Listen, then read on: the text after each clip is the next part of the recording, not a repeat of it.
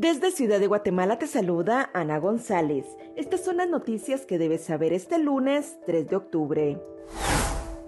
Lula da Silva y Bolsonaro se disputarán la presidencia de Brasil en segunda vuelta el 30 de octubre.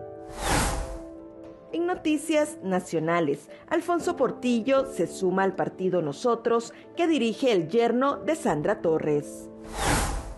Veteranos militares tienen planeado manifestaciones y bloqueos esta semana como medida de presión para que diputados del Congreso de la República aprueben ley que les otorgaría una indemnización. Pedro Cook lidera nueva invasión en el municipio del Estorizabal.